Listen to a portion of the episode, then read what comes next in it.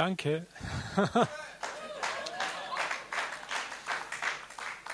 So, ich freue mich riesig, heute mit einer langen Predigt dienen zu können. Ich habe so auf den Tag gefiebert, das wird die längste Predigt 2015. Eigentlich wäre der Alex dran gewesen. okay, ja, wir wollen heute einsteigen in unsere Predigtreihe die mit unserer Jahresvision zu tun hat. Berufen zu segnen, um den Segen zu ererben. Da hängt sie schon, unsere Jahresvision. Oben haben wir sie auch stehen. Und jetzt machen wir sie mal auch als PowerPoint daran. Jetzt hat. So, heute, wir werden drei Sonntage haben. Ich möchte heute darüber sprechen, über den sichtbar, die sichtbare Botschaft des Segens. Segen hat eine sichtbare Botschaft. Darüber wollen wir sprechen. Und wir wollen uns ein bisschen Gedanken machen, was bedeutet uns denn diese ganze Jahresvision. Ich möchte zunächst mal die Vision nochmal präsentieren. Da habt ihr sie nochmal in aller Schönheit. Das ist also das Motto, möchte ich eher sagen. Berufen zu segnen, um den Segen zu erben. Du bist berufen zu segnen, um den Segen zu erben. Lebe einen Lebensstil des Segnens. Das ist eine ganz klare Ermutigung, eine ganz klare Aufforderung. Wir haben heute Morgen schon tolle Zeugnisse gehört, das hat mich so gefreut. Der Leitvers, der uns in diesem Jahr darin begleiten wird, wo ich euch ermutigen möchte, den wieder und wieder zu meditieren, ist 1. Petrus 3,9. Vergeltet nicht Böses mit Bösem oder Scheldwort mit Scheldwort, sondern im Gegenteil segnet, weil ihr dazu berufen seid, dass ihr den Segen ererbet. Für was haben wir ein Motto oder eine Jahresvision? So etwas soll uns helfen, bestimmte Werte, die uns wichtig geworden sind, sie uns auch immer wieder ins Gedächtnis zu rufen. Wir haben als Gemeindeleitung darüber nachgedacht und reflektiert, was, was ist dies Jahr dran, was ist wichtig. Und wir haben empfunden, dass das Segnen sehr, sehr wichtiger Aspekt ist. Ich komme auch gleich noch dazu, was uns dazu gebracht hat. Aber diese Jahresvision soll auch nicht nur einfach so irgendwie wild im Raum stehen, sie soll vor allen Dingen helfen, unsere Gemeindevision zu stärken. Wer weiß denn, was unsere Gemeindevision ist?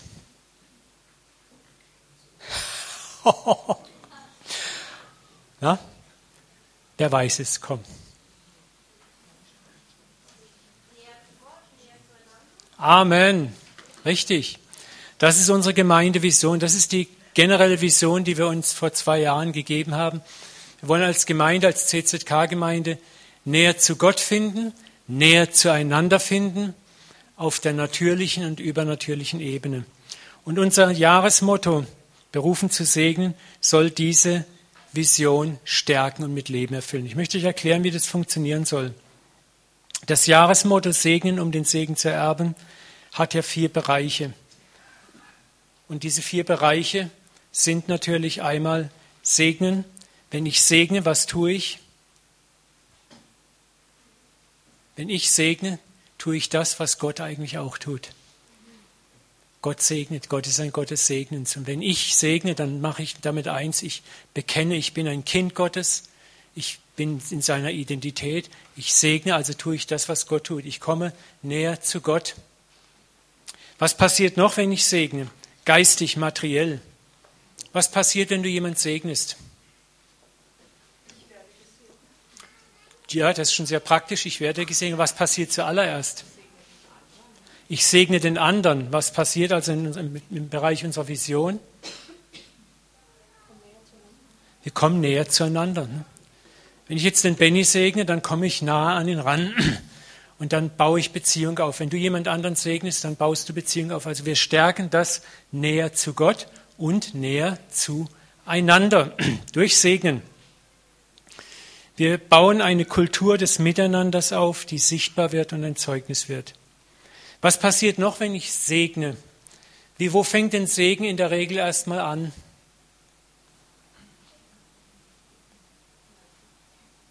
Denk mal dran an die Geschichte, die Bernhard heute Morgen erzählt hat. Du nimmst ein Glas Wasser, füllst es vom Wasserhahn und läufst dann irgendwo hin. Das ist doch nichts Übernatürliches, was ganz Übernatürliches. Ne? Du bewegst dich also zunächst mal im natürlichen Bereich. Aber was setzt das dann frei? Den übernatürlichen Bereich. Jeder Segen beginnt im Natürlichen und endet im Übernatürlichen. Das kannst du nicht, das kannst du nicht steuern, dass da plötzlich als Krankenschwester Jahrzehnte später jemand auf deinem Station liegt, dem du genau dieses Glas Wasser gegeben hast. Und schon gar nicht kannst du steuern, dass du in dem Moment als kleines Kind die Idee hast, ein Glas Wasser in den Wald zu tragen, wo sich jemand aufhängen will. Und solche Stories habe ich in meinem eigenen Leben wieder und wieder und wieder erlebt. Wir haben gerade jetzt diese Woche eine so gigantische Segen als Gemeinde erlebt, da werden wir irgendwann anders mal drüber reden. Es ist, ich kann euch nur einfach sagen, Gott ist unglaublich treu. Und du kannst ihn nicht übertreffen im Segnen. Du kannst ihn nicht übertreffen im Segen. Ich werde nächsten Sonntag über den Kreislauf des Segens sprechen, tiefer gehen. Das ist einfach ein Fluss. Das Einzige, was du machen kannst in unserer unendlichen Dummheit, wir können Dämme bauen und das machen wir und dämmen den Fluss dieses Flusses ein. Oder wir können Dämme wegreißen und du erntest und erntest und erntest. So, wenn wir das jetzt regelmäßig tun, ne, unsere, unser Jahresmotto, ich gehe nochmal zurück, irgendwie jeder Ding nicht richtig. Kannst du mal eine Folie zurück? Nein, ja. Wenn wir segnen, dann berühren wir diese vier Bereiche ganz, ganz praktisch. Und das ist einfach super. Wie wollen wir das ganz praktisch machen? Wir stellen uns einmal vor Visualisierung. Da haben wir einmal dieses Banner hier. Das müssen wir noch ein bisschen besser platzieren, dass man es besser lesen kann. Wir haben sind dabei, Flyerkarten zu entwickeln. Die könnt ihr dann bekommen. Da ist die Vision drauf. Diese Flyercard kann man zum Beispiel dann mal an den Kühlschrank heften. Man kann sie bei sich tragen. Man kann sie im Auto haben. Diese Flyercard soll helfen, immer wieder einem selber. Manchmal braucht man eine visuelle Erinnerung. Dann wollen wir mal ab und zu mit PowerPoint-Projektionen ein bisschen was machen. Im Internet wollen wir es haben. Wir werden Seminare und Predigten haben die das Thema Segen immer wieder thematisieren. Jetzt unser Heselbad-Seminar Kultur der Ehre hat auch ganz viel mit Segen zu tun. Im Frühsommer haben wir ein tolles Seminar mit Matthias Hoffmann von der Vaterherzbewegung, wo es auch um das Thema geht. Und wir werden dieses Jahr immer wieder das Thema rannehmen dann würde ich mich sehr freuen, ihr lieben Hauskreise, Kleingruppen, Interessengruppen, wenn ihr vielleicht in euren Hauskreisen, Kleingruppen und Interessengruppen das Thema immer wieder mal vielleicht aufgreift. Segen ist ja so vielfältig. Man kann das ja von so verschiedenen Ecken mal betrachten und durchführen. Und das wäre auch ganz toll, wenn ihr das dort einfach vielleicht sagt, da bleiben wir mal ab und zu dran. Muss ja nicht jedes Mal sein, aber immer wieder mal im Monat vielleicht einmal. Wir wollen haben Ben und ich uns besprochen, dass wir, wir haben auch immer wieder so Worship-Gottesdienste jetzt, wo wir nur Worship haben und Zeugnisse, wo wir sagen, wir wollen mal einen Worship-Gottesdienst speziell um das Thema Segnen machen und die Zeugnisse dann mal hören, wo es um Segenszeugnisse geht. Also dass wir einfach uns immer wieder damit beschäftigen. Und was ganz, ganz wichtig wäre, ist, wenn jeder von uns in der Gemeinde es einfach täglich selber praktiziert. Wenn ihr begeistert anfangt, sagt, oh ja, ich möchte jetzt jeden Tag versuchen, ein Segen zu sein. Gar nicht mal, ich will gesegnet werden, sondern ich will ein Segen sein. Das, das, dass du gesegnet wirst, da brauchst du dich gar nicht drum kümmern. Das kommt von ganz alleine, aber sag du mal zu Gott, hey, zeig mir, wo kann ich ein Segen sein? Wow. Und das jeden Tag. Und das, das muss nichts Gigantisches sein. Das kann vielleicht sein, dass du nur jemandem mal die Tür aufhältst. Hey, mir hat es so bewegt, Bernhard, danke nochmal für das, die Geschichte, aber mit dem Wasser. Wenn du das überlegst, ich war neulich mal, habe ich euch erzählt, die Geschichte, saß ich da im Büro, da hat es in Strömen geregnet, da waren da draußen vier polnische Arbeiter, die haben da einen Zaun versetzt. Und ich habe mich gewundert, wie die in der Kälte mit der Akribie dort schaffen, schaffen, schaffen. Und ich schlürfe meinen warmen Kaffee und sitze in meinem kuscheligen warmen Büro. Und plötzlich kommt diese leise Stimme, ne? Bring ihnen Kaffee rüber, bring ihnen Kaffee rüber. Und dann merkst du mal, wie du dich dann so zierst und ah und das und tausend Ausreden. Ne? Und ich habe es schließlich gemacht. Und ich bin halt nicht hin mit Bibelversen und Traktaten und darf ich dich zum Alpha-Kurs einladen, sondern einfach nur gedient. Die waren ganz platt. Was, wieso, warum, weshalb? Ich gesagt, kein Problem, wir sind von der Kirche drüben und bin weg. Und das hat mich jetzt so ermutigt, Bernhard, nochmal, wo ich sage, ich weiß nicht, was vielleicht mal in zehn Jahren passiert, wo irgendjemand da steht und sagt, ich habe eine Tasse Kaffee bekommen, das hat mein Leben verändert. Das ist das, was du nie weißt. Das kann so eine kleine, banale Tat sein, aber du weißt nicht, wie Gott diesen Baustein benutzen kann, um Großartiges damit zu machen. Unterschätze niemals die Kraft eines kalten, eines kleinen kalten Becher Wassers oder einer heißen Tasse Kaffee oder irgendetwas anderes Kleines, was du gibst. Amen. Okay, warum dieser Wert des Segens? Also ich, mich hat es sehr stark, letztes Jahr im Sommer hatten wir das Heselbad-Seminar und da hat Christoph in einer Session so eine Viertelstunde lang über die Kultur der Ehre gesprochen, über das Segnen gesprochen. Und das hat mich nicht mehr losgelassen. Das hat mich ganz tief innerlich berührt. Ich habe gemerkt, wow, das ist ein ganz, ganz zentraler, wichtiger Aspekt. Und da ist schon so dieser erste Klickmoment in mein Herz gefallen, wo es um den gnädigen, ehrenvollen Umgang miteinander geht und was für Früchte das hervorbringt. Besonders da, wo wir Gnade und Segen geben an Menschen, die es augenscheinlich nicht verdient haben. Da wird es nämlich spannend. Ja? Das das hat mich berührt. Ich habe gemerkt, wow, da ist, da ist etwas, da ist etwas, wo wir einen riesen Handlungsbedarf haben, wo wir Möglichkeiten haben. Und ich glaube, dass Jesus genau das im Sinn hatte, als er nämlich sagte, so soll euer Licht vor den Menschen leuchten. Was ist ein Licht, das leuchten soll? Sie sollen eure guten Werke sehen und euren Vater im Himmel preisen. Was Jesus hier nicht meint, ist dieses showmäßige Tun, schau mal, wie gut ich bin, das wissen wir alle, dass er das nicht meint, sondern dieses gute Tun, das liebevolle Tun, das aus dem natürlichen Herzen einfach fließt. Wo uns Gott vielleicht manchmal so gar richtig reinschumpen muss, weil wir, oh, ich will nicht, ne? wie ich mit dem Kaffee nicht wollte. Aber da passiert was. Da passiert wirklich etwas. Wisst ihr, ich kann es manchmal schon nicht mehr hören in christlichen Kreisen. Ah, Deutschland ist so ein hartes Pflaster. Europa ist so ein hartes Pflaster. Wir kommen hier nicht durch. Wir kommen hier nicht durch. Wie toll klappt es in der dritten und der zweiten Welt. Ach, wenn wir doch nur mehr Vollmacht hätten, wenn doch mehr Zeichen Wunder geschehen würden oder wenn endlich die große, große Erweckung kommt. Das ist so das Standardargument, was man oft in charismatischen Kreisen hört. Ich weiß, dass ich jetzt vielleicht in manch frommen Vorgarten rumtrampel, aber ihr kennt mich, ich bin so ein Trampler. Wisst ihr, was ich glaube, was unser Problem im Westen ist? Dass wir, hör genau hin, dass wir zu viel erklären und lehren. Wir erklären und lehren zu viel und unser Evangelium hat die praktische, fassbare Dimension der alltäglichen Liebe im Alltag verloren. Wir erklären zu viel. Wir lernen zu viel. Auch, auch manchmal solche Power-Action, das ist, das ist alles gut, aber warum kommen wir denn nicht durch? Wisst ihr, die Menschen in, in Europa sind ja tausend, wie, viel, wie lange gibt es, ihr Theologen, 1500 Jahre oder länger ist das Evangelium in Deutschland, in Europa da. Wir haben es hier. Aber wisst ihr, was so wenig passiert? Die hören viel, die Menschen, aber was tun sie wenig? Sehen.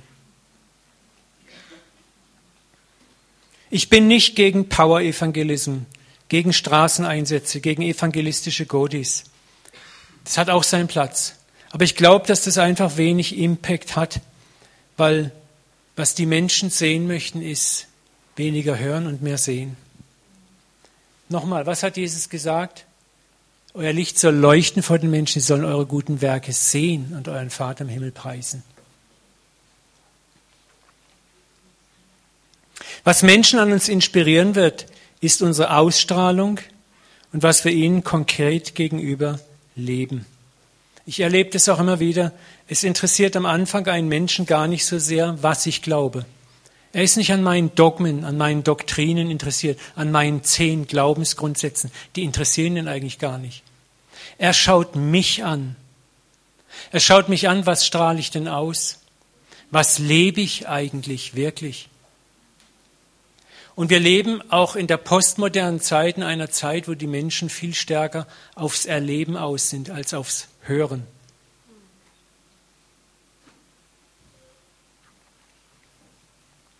Wir, unser, unsere ganze Kultur, auch die Christenkultur, unterliegt ja der griechischen Denkkultur. Und von der griechischen Denkkultur ist unser Glaube sehr stark intellektualisiert worden. Mehr als wir wahrhaben wollen. Und besonders die Kirchen der Reformation, zu denen wir gehören, haben einen viel zu starken Emphasis, also eine Betonung auf Hören, Lernen, Hören, Lernen gelegt, als aufs Tun. Versteht es bitte nicht falsch. Ich will hier nicht eins gegen das andere ausspielen. Ich glaube, dass gute Predigten, gute Lehre auch wichtig ist.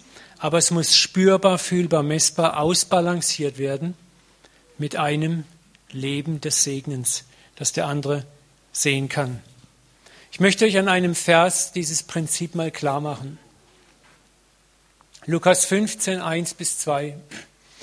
Immer wieder hielten sich auch Zolleinnehmer und andere Leute mit schlechtem Ruf in der Nähe von Jesus auf. Auch sie wollten ihn hören. Das heißt also, Jesus hat gesprochen, er hat gelehrt und die wollten ihn hören. Also das ist nicht unwichtig. Aber dann passiert was anderes. Die Pharisäer und Gesetzeslehrer waren darüber empört. Der nimmt Sünder auf oder an und ist sogar mit ihnen. Es gab also Toraschulen, Synagogen und Prediger genug zur Zeit Jesu. Es war kein Mangel an Plätzen, um Gottes Wort zu hören. Und dieselbe Situation haben wir heute auch. Noch nie haben wir in Deutschland so viele Gemeinden gehabt, so viele Orte und Plätze, an denen man eigentlich das Evangelium hören kann. Karlsruhe ist ein besonders gesegneter Ort. Wir haben, glaube ich, über 25 Freikirchen allein in der Stadt. Das ist erstaunlich. Wir haben tolle Gemeinschaften, sind auch sehr aktive Gemeinden. Aber trotzdem, wenn wir uns als Pastoren treffen, sind wir uns alle einig darüber, wir haben es noch nicht geschafft, diese Stadt richtig zu durchdringen. Und ich glaube nicht, dass das mit Programmen zu tun hat, noch ein evangelistisches Programm, noch eine Show, noch ein Ding, noch ein Ding, sondern dass es damit zu tun hat, wie können wir selber, jeder Einzelne, in seinem kleinen persönlichen Leben aktiv werden. Wer kennt denn dieses Lied? Ins Wasser fällt ein Stein. Wie geht's weiter? Ganz heimlich, still und leise. Und? Und ist er noch so klein? So zieht er seine Kreise. Merkt ihr was? Wer ist der Stein? Du bist der Stein. Und ist er noch so klein? Und ist er noch so klein?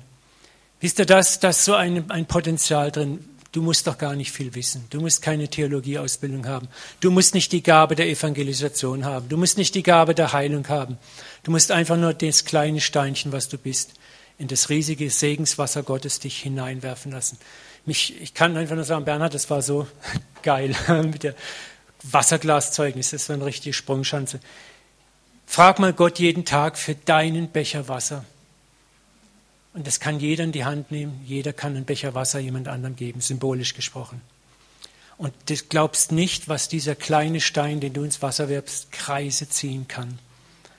Und ich glaube, dass Gott darauf wartet, dass wir bewusster im Kleinen treu sind.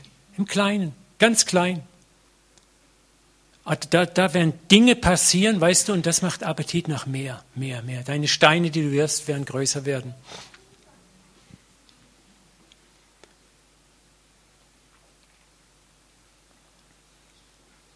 Nochmal, was Menschen inspirieren wird, wird sein, was sie in deinem Leben sehen. Und was war hier interessant bei Jesus?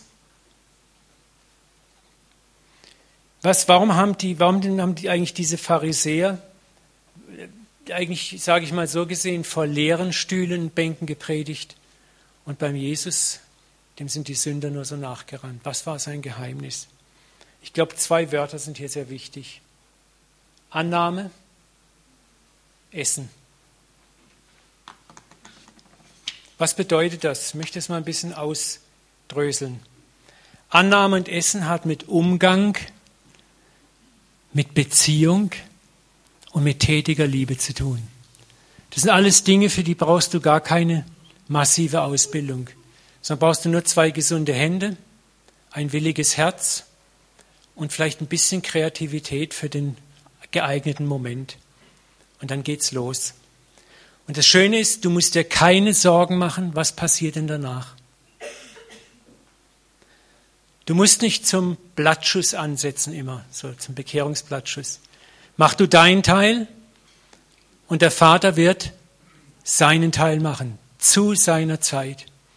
Jesus hat ein Gleiches erzählt, sagt, der Seemann wirft sein, seine Saat aufs Feld und was macht er dann? Dann geht er nach Hause. Er isst und er trinkt, geht schlafen, isst, trinkt, schläft. Er kümmert sich gar nicht mehr um die Saat. Er läuft nicht jeden Tag raus, gräbt sie aus und guckt, ob schon Wurzeln kommen. Was sagt Jesus weiter? Von alleine wächst zuerst Keim, Wurzel, Stiel, Blätter, Ehre und schließlich die volle Frucht von alleine. Das ist so großartig. Sei, sei du einfach nur mal bereit, deine Saat in Form von tätiger Liebe, von Segnungen, wo du andere segnest, auszuwerfen. Und das Großartige ist, auf dich wartet nämlich auch trotzdem eine Ernte. Du wirst an ganz anderen Enden ernten, wo du ausgesät hast. Das ist großartig. Aber das war das, was Jesus tat. Er nahm diese Menschen an, er hatte Umgang und Beziehung und tätige Liebe mit ihnen. Und diese moralischen Außenseiter waren eine solche Behandlung durch einen Frommen nicht gewöhnt. Und sie haben auch gespürt, die Sünder, die Zöllner, das ist keine Evangelisationsmethode von Jesus. Wisst ihr, es gibt ja, es gab eine Zeit lang diesen Begriff der Freundschaftsevangelisation. Mir steht der Begriff langsam hier. Das hört sich so marketingtechnisch an. Das implementiert so, ich bin freundlich zu dir, bis ich meinen geistlichen Bekehrungsblattschuss gesetzt habe. Ja? Es macht Freundlichkeit und Freundschaft zu einem Mittel zum Zweck, eine Marketingstrategie. Und ich sage dir etwas, jeder halbwegs gesunde, sozial gesunde Mensch spürt, ob du ein echtes Interesse an ihm hast oder nur ein Bekehrungsinteresse an ihm hast. Lasst uns, lasst uns Freundschaft und Güte und Gnade nicht so pervertieren. Das ist es nämlich. Wir haben es nicht nötig. Wenn du etwas tust, dann tu es aus Liebe, aus Gnade, aus Erbarmen, ohne etwas zurückzuerwarten sondern weil du es tun möchtest. Wenn du dich entscheidest, einen Menschen zu lieben, dann lieb ihn um seiner selbst willen. Exakt das macht Gott mit uns. Aber das haben wir nicht verstanden. Deswegen predigen wir allzu oft einen konditionell liebenden Gott. Gott liebt mich, wenn ich meine Geschäfte gerade habe. Weil wir genauso lieben. Und das stimmt eben nicht. Gott liebt mich gerade, egal wie krumm meine Geschäfte sind. Der Ansatz Jesu, die Annahme Jesu gegenüber diesen Menschen war unkonventionell, unkonditionell von echter Liebe und Annahme geprägt. Er erwartete keine Gegenleistung. Schau mal, Jesus heilte zehn Aussätzige. Wer kam zurück? Einer, und das war der, der Samariter. Hat er gesagt, nee, das mache ich nicht? Er hat unkonditionell geliebt. Es war ihm egal. Er hat nichts erwartet. Und das ist das, was Jesus uns auch lehrt. Lukas 6, 35. Vielmehr liebt eure Feinde. Ich weiß, wie schwer das ist. Aber das ist das, was die Welt noch nicht gesehen hat bei uns Christen. Das ist das, wo Jesus eigentlich steht und wartet, dass wir es tun. Und ich rede hier nicht von dem Menschen, der vielleicht deine Frau abschlachtet. Ich rede mal von dem Feind, der vielleicht gerade zwei Reihen vor dir sitzt der Typ, der dich nervt, die Typin, die dich nervt, der schon wieder, was der heute schon wieder anhat, wie der rumläuft. Ich rede mal von den ganz normalen kleinen Feinden des Alltags im Geschäft, die auf dich warten. Liebt eure Feinde, tut wohl und leid, wo ihr nichts dafür hofft. Segne, wo du nichts dafür im Gegenzug hoffst. Auch nicht eine Bekehrung. So wird euer Lohn groß sein. Jesus spricht hier ganz klar vom Lohn. Er sagt, du wirst einen Lohn haben. Da kommt was zurück zu dir, nicht nur im Himmel, sondern schon jetzt hier. Und ihr werdet Kinder des Allerhöchsten sein. Und hier ist, hier ist das so ein Zeugnischarakter. Er sagt, damit wirst du zu einem Modell. Die Menschen können Gott nicht sehen. aber sie können dich sehen als Kind. Warum, wisst ihr, warum Jesus, was, was hat Jesus mal gesagt? Wer mich sieht, sieht den Vater. Und was hat er noch gesagt? Ihr werdet dieselben Dinge tun wie ich, denn ich gehe zum Vater. Was ist unser Job? Wer mich sieht, sieht den Vater. Wer Uwe Dahlke sieht, sollte den Vater sehen. Wer Gerald Kaller sieht, sollte den Vater sehen. Wer Benny Schlepfer sieht, sollte den Vater sehen. Ohne Last, ohne Bürde ist das aber das, was wir im Alltag leben können. Wenn wir vielleicht mit einem Becher kalten Wassers jemand anderen tränken. Er sieht in uns den Vater. Sie sieht in uns den Vater. Wenn wir segnen, auch die, die es nicht verdient haben, können sie in uns über kurz oder lang den Vater sehen. Und du musst dir keine Sorge machen, wie sie den Vater sehen. Er wird kommen, der Vater wird kommen und die Augen öffnen. Das kannst du gar nicht. Mit all deinem tollen Erklären, du kannst doch so toll das Evangelium erklären. Jesus sagt, es kann niemand zu mir kommen, es sei denn, ihn ziehe der Vater. Aber du kannst diese Landebahn bauen. Du kannst diesen Becher kalten Wassers geben, den Gott, wo Gott sagt, danke mein Kind, dass du mir die Bahn gebaut hast, jetzt kann ich da rein und kann benutzen. Versteht ihr das? Was für ein Segen. Ihr werdet Kinder des Allerhöchsten sein. Und dann sagt uns Jesus etwas über Gott. Er ist gütig über die Undankbaren und Bösen. Und wenn du Kind Gottes bist, dann sollte es in deiner DNA immer mehr auch rauskommen, dass du gütig bist gegenüber den Undankbaren und sogar den Bösen. Gott weiß, dass es nicht einfach ist für uns, dass wir uns schwer tun. Aber es ist das, wo er sagt, lass dich drauf ein. Lerne es Schritt für Schritt für Schritt. Gott weiß, dass wir alle in Prozessen da drin stehen, dass wir das nicht von heute auf morgen klack, klack, klack lernen. Aber ich kann immer lernen, drei Schritte vor, dann wieder zwei zurück, aber einen Schritt habe ich gewonnen. Wieder drei Schritte vor, zwei zurück, aber ich habe wieder einen gewonnen. Wenn du hinfällst, steh wieder auf, richte die Krone gerade, mach weiter. Lass dich nicht beeindrucken, wenn du hinfällst. Wenn es mal nicht geklappt hat, den Feind zu lieben. Sag beim nächsten Mal mache ich es besser. Aber das ist das, was die Welt eigentlich hier in Europa nicht sieht. Sie hört eine Menge Information, Belehrung, Lehre, eine Menge Show, aber sehen, was sieht die Welt? Die Welt sieht an uns oft nicht mehr als das, was sie selber bringt. Darum hat Jesus in Matthäus 6 und auch in Lukas 6 darüber gesprochen, wenn ihr nur die liebt, die euch lieben, was tut ihr Großes? Dasselbe tun die Menschen der Welt auch. Wisst ihr, wir unterscheiden uns oft, wenn wir draußen sind, gar nicht von den Menschen der Welt. Wir sind genauso gut und genauso schlecht. Und deswegen ist es so schwierig für die Leute, kannst du noch erzählen, ja, du brauchst Jesus. Hehe, ich bin im Rettungsboot und du nicht. Es wundert mich nicht, dass die Leute sagen, ich, ich, sorry, ich kann damit nichts anfangen mit deinem Konzept. Wenn es für dich wirkt, ist okay. Aber wenn sie etwas sehen, was da in diese Richtung geht, das hinterlässt Spuren. Und darum Lebe einen Lebensstil des Segnens. Du bist berufen zu segnen, um den Segen zu erben. Das Geheimnis Jesu war, die Menschen in ihrer völligen charakterlichen Zerbrochenheit anzunehmen. Er sah, was sie nicht besser konnten und erwartete es von ihnen auch nicht. Und das gilt für uns auch. Und deswegen konnte Jesus am Kreuz ausrufen, Vater, vergib ihnen, denn sie wissen nicht, was sie tun. Er hat den Menschen durchschaut in seiner Zerbrochenheit, in seinem Kaputtsein. Das ist das, was uns oft fehlt. Der Nachbar, der so nervig ist, der Kollege, der so blöd ist. Ihn mal mit den Augen Gottes zu sehen und zu sagen, hey, oh, er kann ja nicht besser. Im Moment nicht. Und zu sagen, gerade deshalb gehe ich diesen Schritt auf ihn zu. Tritt hinein in diese ich möchte euch was vorlesen von Brennan Manning, das hat mich sehr berührt. Die Weise, wie wir andere Menschen sehen, ist der Weg, wie wir uns oft selber sehen. Wenn wir uns selber in unserer Zerbrochenheit sehen und annehmen können, können wir auch gütig zu unserem Gegenüber sein und ihn akzeptieren. Akzeptieren, was selbst in uns noch schwach ist. Wisst ihr, das hat was mit ehrlichem Selbstgericht zu tun. Wenn du den anderen anguckst und siehst die Fehler, kannst du auch mal diesen Spiegel anwenden und gucken, dich spiegeln und sagen, wie viele Fehler habe ich denn?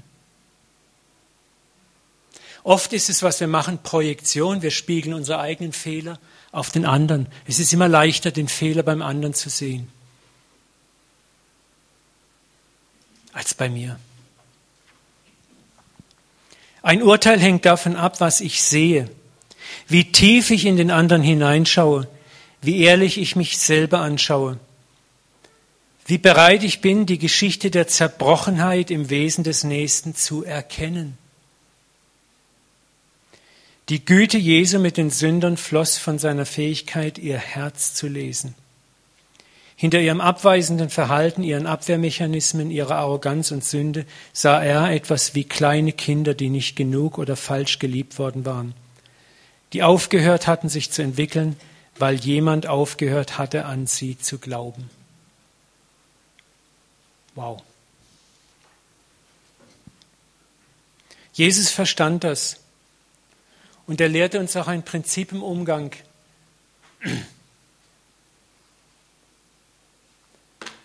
Lern diesen Satz mal auswendig. Was man bekämpft, Gleiches mit Gleichem bleibt.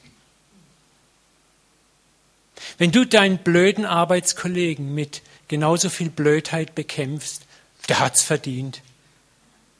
Was passiert dann? Nichts. Es bleibt. Wenn du aber liebst, was passiert dann? Ich kann dir es garantieren, es wird, es braucht Zeit vielleicht, aber es wird Veränderung passieren. Und das ist der schwere Weg, ich weiß es. Ich weiß es auch nicht. Ich stehe hier nicht als einer vor euch, der es drauf hat, ganz gewiss nicht. Aber als jemand, der es langsam erkennt. Was du bekämpfst, bleibt. Was du liebst, wird überwunden. Lebe einen Lebensstil des Segens. Die Pharisäer versuchten die Sünde im Leben der Sünder mit der Sünde der Selbstgerechtigkeit und eigener Moral zu bekämpfen. Du bist ein Sünder, du musst dich bessern, du bist unrein. Was passiert? Abwehr. Hat Jesus das gemacht? Überhaupt nicht. Er hat erstmal angenommen, geliebt. Und er verändert die Menschen. Wir kennen die Geschichte alle im Neuen Testament, wie Sünder in der Nähe Jesu sich rack, rack, rack verändert haben. Und hier kommt die Kraft eines segnenden Lebens zum Tragen, für die man nicht begabt sein muss. Das Einzige, was du brauchst, ist, ist eigentlich etwas Willigkeit zur praktischen Liebe. Und besonders für die, die es im ersten Moment vielleicht nicht verdient haben. Und genau darum geht es in diesem Lebensstil des Segens.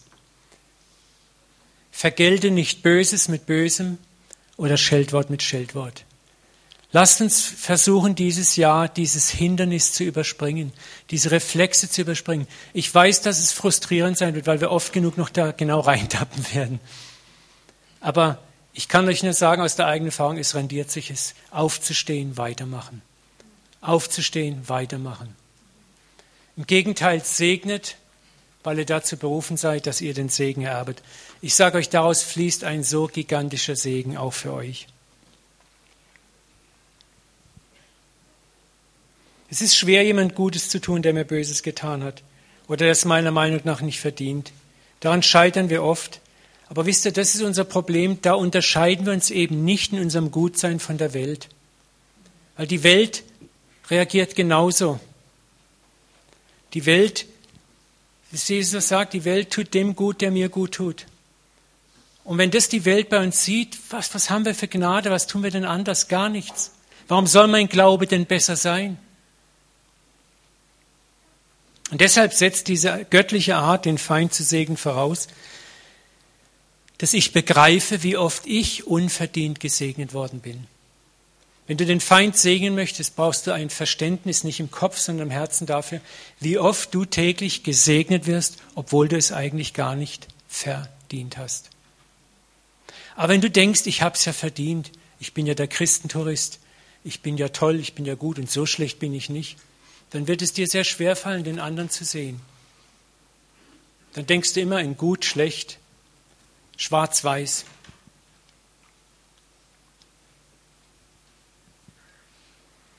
Gott lässt es regen über beide, über Sünder und Gerechte. Und das muss ich verstehen, ich bin eigentlich auch ein Sünder, auch wenn ich Christ bin. Ich habe noch genügend Dreck am Stecken. Und wenn Gott richten wollte nach gut und schlecht und böse und tauglich, dann würde ich genauso doof dastehen. Und deswegen ermutigt uns Gott und sagt, hey, vergib die Schuld, wie dir vergeben wird deine Schuld.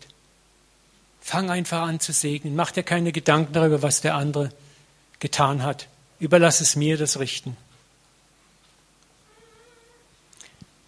Gott, unser Vater, hat ein Gesetz von Saat und Ernte kreiert, damit wir in beiden Richtungen Gebrauch davon machen können.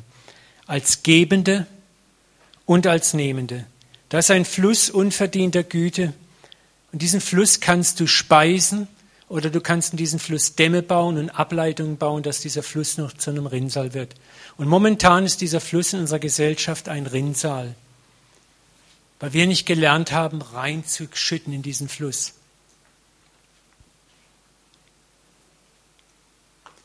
Jesus sagt in Lukas 6,38, gebt und es wird euch gegeben. Ein volles, gerütteltes, gedrücktes und überlaufendes Maß wird man euch in den Schoß schütten. Und jetzt kommt es, denn das Maß, mit dem ihr bei anderen messt, wird auch bei euch verwendet werden. Mit welchem Maß misst du Vergebung, Güte, Zeit, Einsatz, Finanzen, Liebe, Erbarmen, Vergebung? Mit welchem Maß misst du beim anderen? Jedes Mal, wenn du vor einer Situation stehst, wo du geben könntest, denk dran, mit demselben Maß wird dir zurückgemessen werden. Immer wieder, immer wieder, immer wieder. Und wenn ich beständig um meine Ressourcen Dämme baue, wenn ich mich beständig zuerst selbst bediene, darauf achte, dass ich, ja ich, ich, ich, meins mir, mich meine, dann darf ich mich nicht wundern, wenn der Rückfluss in meine Richtung austrocknet. Ich kann nicht immer nur nehmen und nie oder nur kärglich geben und eine Ernte erwarten. Immer wieder begegne ich Christen, die klagen und jammern darüber, dass ihr Leben so wenig hervorbringt. Und das, das kann eine dieser Nöte sein. Du sähst nichts. Und hier geht es nicht nur, es ist schade, diese Verse werden oft nur gebraucht bei Finanzpredigen oder Opferpredigen. Hier geht es um mehr als um Finanzen. Hier geht es um alles, was du geben kannst. Alles. Finanzen sind auch ein wichtiger Aspekt.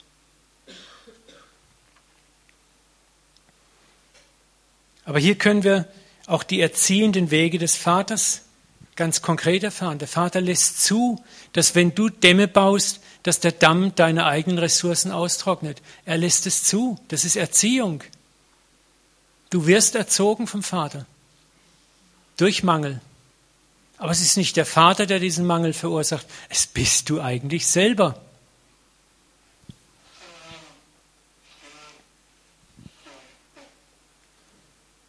Sprüche 11, 24, 25. Mancher teilt mit vollen Händen aus und bekommt doch immer mehr. Ein Paradox. Ein anderer spart über Gebühr, die Vorsorge. Ich bin klug. Aber was heißt es dann? Und wird doch arm dabei. Es ist das auch, wo Jesus sagt, der, der immer noch größere Scheunen baut. Und nochmal, es geht hier nicht nur um Finanzen, es geht um alles andere auch. Bau nur genügend Dämme um deine Ressourcen. Wer anderen Gutes tut, dem geht es selber gut. Wer anderen, das ist, wer anderen Erfrischung gibt, wird selbst erfrischt. Amen. Du kannst es im kleinsten im Alltag erproben. Ich möchte dir Mut machen. Fang heute Mittag schon an damit. Lächel jemand an und er lächelt zurück. Sei im Straßenverkehr rücksichtsvoll und man wird dir mit Rücksicht begegnen. Wir sind am Ende dieser ersten Predigt und ich möchte jetzt noch gerne praktisch werden. Ich möchte euch bitten, mal alle aufzustehen. Wer nicht stehen kann, darf sitzen bleiben, also ist jetzt kein Muss. Ne? Und jetzt möchte ich dich bitten, segne die Person vor, hinter und seitlich von dir. Gebt euch ruhig mal 30 Sekunden Zeit, so überleg noch, schau dich um, ob dir Gott was zeigt für denjenigen. Und du musst jetzt nicht fromme Segenssprüche runterrauschen, salbungsvolle Worte. Und wenn es nur ein Wort ist, wenn es eine Geste ist, vielleicht willst du dem auch deine Armbanduhr schenken oder dein Kettchen schenken. Ja, ich, nee, ihr lacht, aber ich meine das wirklich ernst. Vielleicht siehst du jemanden im Saal, dann geh zu demjenigen hin und segne ihn.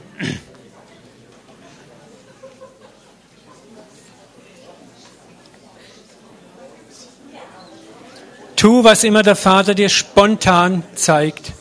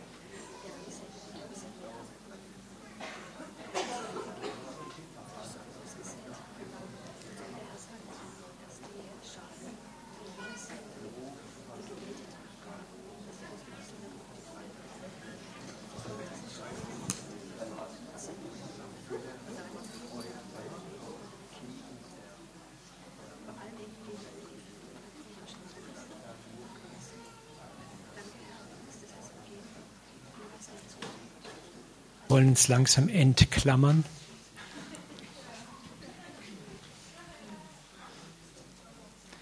Wie fühlt ihr euch? War's gut?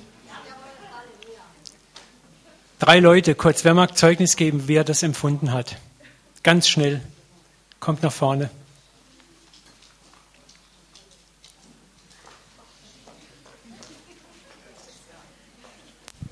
Also, dass man mal gelobt wird oder so, das ist schon einmal drin oder so irgendwie. Aber so, dass man das dann so, so auch so geballt kriegt oder so, dann ist es ungewohnt. Ja? Ungewohnt, so, so zu, das so zu bekommen. Einfach so. Einfach so. Einfach so. Vor alle Dinge. Noch jemand? Ich habe so viel Zeit zurückgekriegt. Hier, also, hier, ja, ja, ja, ja. Immer dann habe ich festgestellt, wenn ich segne, merke ich, dass einfach was zurückkommt. Ja, du wolltest doch, dass man sagt, was genau, zurückkommt. Was hier, was hier passiert ist. Ah, okay. Ja, das ist mir nur bewusst geworden, dass wenn wir geben, dass einfach was zurückkommt. Und das hat mich sehr ermutigt heute. Ist, ist heute was zurückgekommen, gerade eben? Ich bin gesegnet, ja. Also Amen. ich fand es super. Gut. Noch jemand? Wie hast du es erlebt?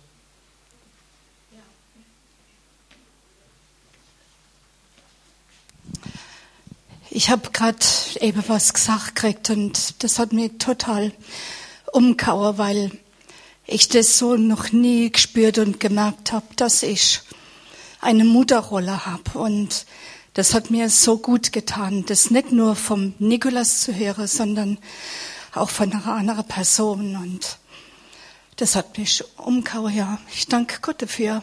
Amen. Das kann ich bestätigen, Ilka, du bist eine Mama. Eine Mama im Herrn. Aber merkt ihr was, wie wichtig das ist? Ich glaube, viele von euch sind jetzt noch ganz geplättet. Das hat euch doch gut getan, Gutes zu hören. Segnen, Gutes über einen anderen aussprechen. Wisst ihr, und das Kleine schon jetzt hier. Und das kannst du im Alltag wieder und wieder, wieder machen. Was kostet dich das denn in der Arbeit, vielleicht auf jemanden zuzugehen, zu sagen, ich habe einen Eindruck für dich oder ich möchte dir was sagen oder du musst ja gar nicht so fromm sagen. Sag ihm einfach, hör mal, ich wollte dir schon mal sagen wollte, bla bla bla bla bla. Okay, Zusammenfassung. Mach bitte aus dem Segnen hier kein Gesetz draus. Input ist gleich Output, das funktioniert nicht. Du gibst und du überlässt dem Vater, was zurückkommt und wann es zurückkommt. Amen. Segne, weil du ein Liebender bist und werden willst nach dem Ebenbild deines himmlischen Vaters. Segne niemals aus Berechnung etwas aus Berechnung tun ist der beste Weg, in Frustration zu geraten. Amen. Segne vor allem mit der Absicht, das Wesen deines Vaters, zu dem du gehörst, zu repräsentieren. Ihr seid das Licht der Welt. Wer mich sieht, wer dich sieht, soll den Vater sehen. Sein Zeugnis, das kraftvoll ist, weil es gelebt ist. Und zur rechten Zeit wird dein Lieben, dein Segnen Fragen in den Menschen auslösen. Warum tust du das? Warum bist du so? Weißt du, und dann kannst du Antworten geben, die auf den weichen Herzensboden fallen, auf ein vorbereitetes Herz fallen, auf weit geöffnete Ohren fallen. Und da musst du dich nicht drum kümmern, kommt mein Wort auch an, weil es ist das Wort des Herrn, was dem Moment dann wirkt. Denn deine Antworten sind mit Beispielen aus deinem Leben unterlegt. Ich möchte euch segnen anstelle eines Schlussgebets mit der ganzen Fülle nochmal aus Lukas 6, 31. Wie ihr wollt, dass euch die Leute tun sollen, tut ihr auch ihnen gleicherweise. Denn wenn ihr nur die liebt, die euch lieben, was habt ihr für eine Gnade? Denn auch die Sünder lieben ihre Liebhaber. Das ist diese gängige Welt, die, die, die, die will die Welt nicht mehr sehen, diese Liebe. Wenn ihr nur euren Wohltätern Gutes tut, was für eine Gnade habt ihr? Denn auch die Sünder tun genau dasselbe. Das ist unsere Not in der Welt. Wenn ihr nur denen leid, von welchen ihr wieder zu empfangen hofft, was für eine Gnade habt ihr? Denn das tun die Sünder auch. Sie leihen den Sündern, um das Gleiche wieder zu empfangen. Freunde, das ist das, was die Welt nur sieht bei uns. Wir sind nicht viel anders als die Welt selber. Vielmehr liebt eure Feinde, tut Gutes und Leid, ohne was dafür zu hoffen. Gott weiß, dass das schwer ist. Da müssen wir in Prozessen lernen, aber lasst uns da reingehen. So wird euer Lohn groß sein. Es wird dir belohnt werden und ihr werdet Kinder des Höchsten sein, dann wirst du sichtbar als Kind. Denn er ist gütig gegen die undankbaren Bösen. Dein Vater ist gütig gegen die undankbaren Bösen, also sollst du es auch sein. Darum seid barmherzig, wie auch euer Vater barmherzig ist. Gottes Grundwesen ist Barmherzigkeit und unser sollte es auch sein. Richtet nicht, dann werdet ihr nicht gerichtet. Verurteilt nicht, so werdet ihr nicht verurteilt.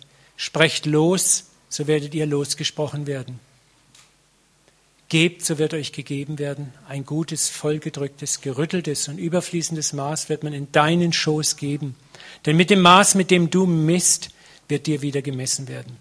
Vater, und ich bete ganz simpel und einfach, dass du diese Worte inspirativ in unser Herz hineinsenken tust. Beginn heute Mittag bei uns, dass wir einfach anfangen, einen Lebensstil des Segens zu leben. Wir halten dir diese Jahresvision, dieses Motto hin, Vater, dass es uns als Gemeinde transformiert, wirklich transformiert und verändert. Dass die Atmosphäre in der Gemeinde sich ändert, die Atmosphäre in unseren Häusern sich ändert, die Atmosphäre in unseren Arbeitsplätzen sich ändert, die Atmosphäre, wo immer wir unterwegs sind, verändert, wenn wir den Raum betreten. Nicht frömmelnd, nicht angeberisch, sondern in voller Demut, voller Liebe, voller Güte, voller Freundlichkeit und voller Zerbrochenheit. Lass uns nicht entmutigt sein, wenn es uns nicht gleich gelingt, Vater, sondern du hast uns siebenmal, siebzigmal Gnade versprochen. Wir stehen auf, wir schütteln unsere Niederlage ab und machen weiter. In Jesu Namen seid gesegnet. Amen, Amen, Amen. Ich wünsche euch einen